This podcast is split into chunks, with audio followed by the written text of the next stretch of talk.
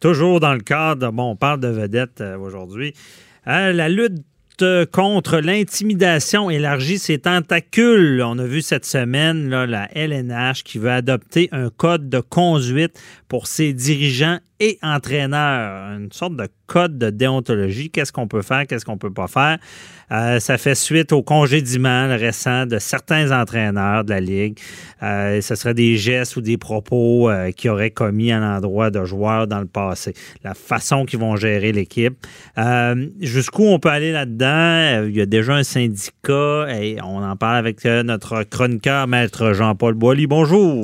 Oui, effectivement, la Ligue nationale qui embarque dans la valse de l'intimidation, mhm. je pense que c'est un bon geste. Maintenant, est-ce que un code de conduite, parce que, encore une fois, on est des avocats, est-ce que c'est coercitif? Est-ce que ça va permettre de prendre des décisions au niveau des administrateurs de la Ligue? Écoutez. Euh, ben, en ce moment, il n'y a pas de règle. Ben, il n'y a pas de règle. Peux-tu crier? Ben, peux pas crier? Ben, c'est trop bon sens. Écoutez, moi, j'ai joué au hockey jusqu'à junior, là, euh, compétitif. Et puis, euh, je peux vous dire que dans le temps, ça marchait à coups de bâton derrière des fesses. Puis, il y avait une coupe de sac à travers ça. Puis, je me souviens, dans les rangs mineurs, j'avais un instructeur, c'était un Irlandais, et puis il conduisait l'autobus en même temps. Puis euh, si ça s'énervait un petit peu dans l'autobus, il allumait la lumière, puis faisait juste crier Hey, des jeunes! Et on s'écrasait tous dans le bain, on avait toute peur. Ah, Alors, c'est sûr qu'il y, y, a des façons de faire qui ont changé. Les temps ont changé. On, a évolué, les temps ont changé. Mais ça reste, passez-moi l'expression, c'est un sport d'homme. C'est comme jouer au football. Le hockey, c'est un sport qui est. Il ne faut pas dire ça. Là. Non, non, les femmes. Non, non. ce que je veux dire, c'est que, euh, oui, effectivement, il y a des choses qui sont pas, euh, sont, c'est, pas admissible. On a vu l'entraîneur de Calgary, là, M. Peters, qui était obligé de démissionner pour des gestes qu'il avait posés il y a 10 ans. Mhm. Il aurait, semble-t-il, traité quelqu'un de, de, de, ou quelque chose qui était pas très fin au, au niveau des Noirs. Bon, on a vu euh, aussi Mike Babcock en Toronto que c'est différent. Lui, c'est la vieille méthode qui, a, qui, a, qui, a, qui, qui imposait aux joueurs. Il, il, un avec l'autre. Puis bon, écoutez, il y, a des méthodes qui ont fait, qui ont fait école puis il y en a d'autres, mais qui font plus école. Alors, c'est évident que dans le temps de Toe Blake, c'était pas le plus grand joueur, le plus grand euh, coach qui jasait aux joueurs. quand il parlait à un joueur, le gars disait, non, il m'a-tu parlé? Bon, alors, évident, mais est-ce qu'un code de conduite va faire en sorte que les entraîneurs vont mieux se tenir? Bon, est-ce que Michel Terrien, qui a eu des paroles des fois un peu déplacées à l'époque, aujourd'hui, il est assistant entraîneur, c'est différent. Il est plus, euh, on dit en anglais friendly, il est plus ami avec les joueurs. Mm-hmm. Mais est-ce qu'il va l'être plus parce qu'il y a un code de conduite? J'en doute. Maintenant, est-ce que ce code de conduite-là va faire en sorte que les, pas ça vise pas juste les entraîneurs en passant, ça vise le personnel administratif aussi, les dirigeants, etc. On a vu il y a quelques années également au football, il y en a un qui a, décidé de congédier deux noirs parce qu'il avait levé le poing en l'air. Puis euh, bon, finalement, il s'est fait rabrouer. Mais est-ce que tout ça va faire en sorte que les administrateurs dans les ligues de hockey professionnelles vont carrément passer le message aux entraîneurs qui vont changer leur façon de faire? Ben écoutez, j'en doute un peu. Maintenant, oui, c'est un pas en bonne direction. je sais que vous avez de l'expérience dans le sport, là, mais euh, le respect de l'entraîneur, est-ce que je me trompe? Je connais pas ça.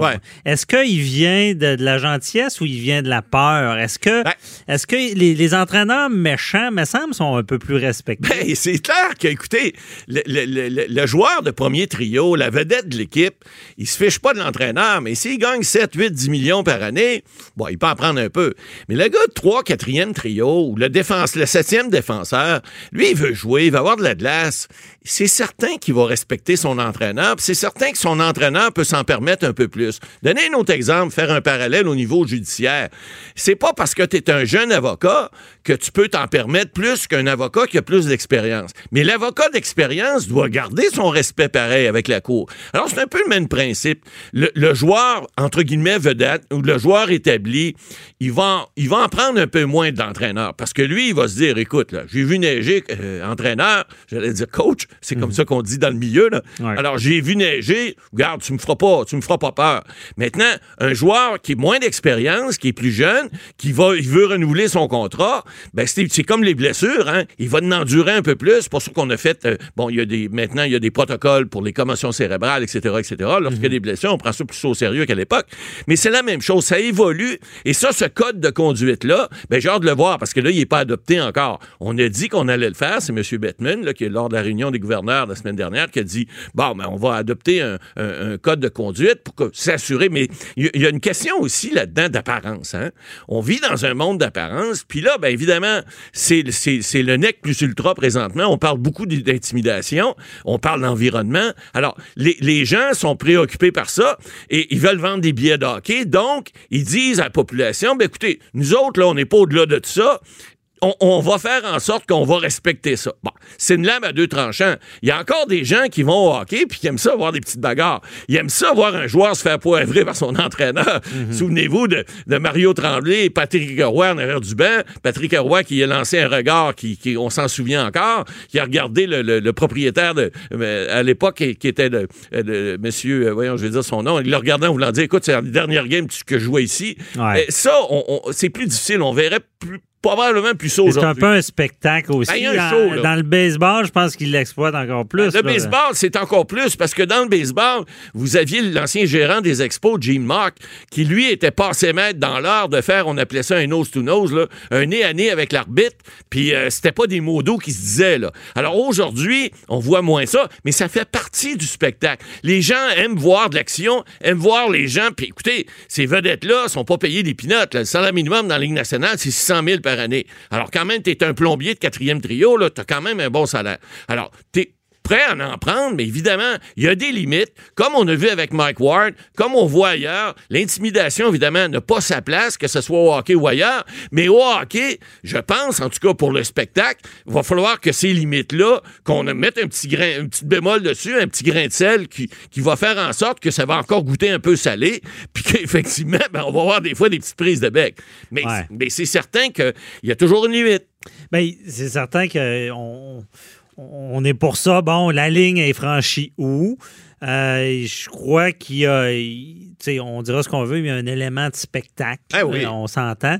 Mais ça peut pas être dit, euh, hey, je t'engueule devant tout le monde, ça fait partie du show. Ah, ça. Mais il y a peut-être une manière d'être. C'est sûr, un joueur qui se fait quasiment harceler par son entraîneur, je peux ben, comprendre. C'est ça. on, on, euh, parle de harcèlement. Même en dehors du match. Bien sûr. Même physique, on a vu déjà des coups de bâton, des coups d'épaule, des, coups de ci, des coups de ça. Question, question, Matt Boily. On sait, bon, ils sont syndiqués. Il y a un syndicat des joueurs. Le syndicat ne fait pas déjà le travail là-dessus? Non, mais écoutez, c'est différent. L'association des joueurs, parce que c'est pas un syndicat, probablement, c'est la même chose, le même effet, mais ça s'appelle l'Association des joueurs de la Ligue nationale de hockey. Euh, cette association-là, oui, défend les joueurs. Ils ont des une convention collective. Là, il y a eu, une bon, menace de grève encore il y a quelques années. Souvenez-vous, en 2004, moi, j'avais ouais. parti de la Ligue mondiale à cause de ça. On profitait du lockout. C'était pas une grève, c'était un lockout de la Ligue nationale. Mais il reste que le syndicat, ou en fait l'association des joueurs, il y a certaines limites oui, il protège les joueurs, il y a des contrats types, il y a des, des règles qui sont suivies par l'association des joueurs, mais ça ne touche pas les entraîneurs. Alors, les entraîneurs, eux, évidemment, un joueur pourrait toujours faire un grief, mais écoutez, un joueur qui fait un grief contre, contre son entraîneur, si est sa quatrième ligne, d'après moi, il se ramasse dans le club ferme pas, trop, pas, trop, pas trop tard après. Il faut faire attention. En y pensant, il fait son grief sur quoi? Sur quel ben, code? c'est là, C'est qu'il n'y a pas de code. Il n'y a pas de code. Alors, Je pense tout le temps au film de pirates. Là, exact. Disney, là, ils appellent ça le, le, code, même si eux autres, ils ont le droit de faire des affaires assez bizarres. Mais quand tu n'as rien pour ben, te fonder, dire ben, là, tu as franchi la ligne, là, c'est correct. Ben, c'est comme en matière pénale. Pour qu'il y ait une infraction, encore faut-il qu'il y ait une règle. Encore faut-il qu'on ait, on ait transgressé à quelque chose. Alors, c'est le même principe. S'il n'y a pas de règle établie, s'il n'y a pas de code de conduite, puis même à ça, je mets une bémol, parce que même un code de conduite des entraîneurs, des administrateurs, est-ce qu'un joueur va pouvoir dire, hey, il a transgressé le code, euh, vous allez me redonner mon poste? Hum, ben de la misère à croire à ça. Mais ça va peut-être faire en sorte que les gens vont faire un petit peu plus attention. Vous savez, lorsqu'on met une règle, des fois, c'est pas parce qu'il y a un parcomètre dans la rue que vous devez nécessairement toujours mettre de l'argent à deux minutes près. Mais c'est fait pour vous faire respecter un règlement municipal qui vous dit de payer votre stationnement. Pour éviter l'anarchie. Ben voilà. On parquer n'importe où. Ben, c'est ça. Mais, euh, Matt Boily, euh, de qui vient, venait l'idée? Ben, ça vient des, des gouverneurs de la Ligue. Ben, en fait, c'est M. Bettman qui... C'est même pas un joueur qui a invoqué ça. Ben, c'est-à-dire que non. On, on se comprend que la tempête a commencé. Il y en a eu un autre d'émission cette semaine, ben, forcé. C'est un, un gars qui est très connu dans sa famille aussi. Souvenez-vous, Jim Montgomery. Tout le monde le connaît à Montréal. Non, c'est pas vrai. Mais on s'en souvient parce que c'est lui qui était dans l'échange de Guy Carbonneau à l'époque. Ça, ça va rappeler des choses. hein. Alors, lui, il était entraîneur cette semaine. Il a perdu son poste. Et là, on se pose des questions. Est-ce que c'est parce que son équipe perdait ou parce qu'il aurait tenu des propos? On ne le sait pas. Mais il reste que ça, ça fait réfléchir et c'est parce que les joueurs se sont plaints. Évidemment, ce sont tous des joueurs à la retraite qui se sont plaints.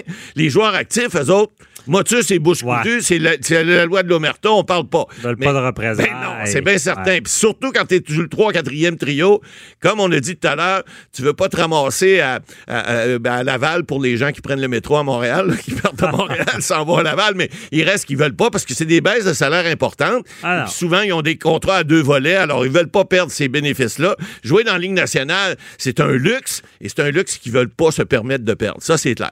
Bon, à suivre, Maître Boily. On se retrouve demain. Bye bye. Au revoir.